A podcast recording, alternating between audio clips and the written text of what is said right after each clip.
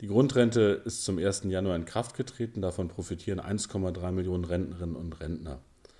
Es wird mit der Auszahlung noch ein paar Monate dauern, weil jetzt die Rentenversicherung und die Finanzverwaltung klären muss, wem die Grundrente zusteht.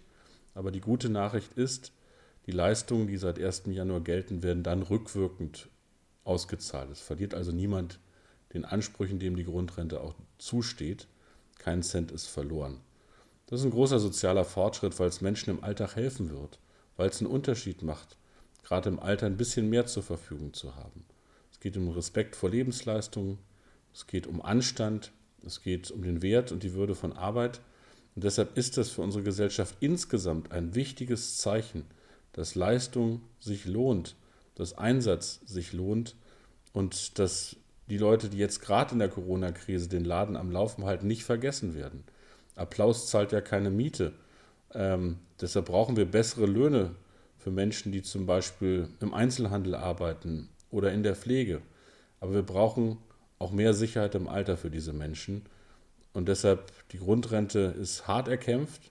Es waren zähe Verhandlungen, wir mussten auch Kompromisse machen.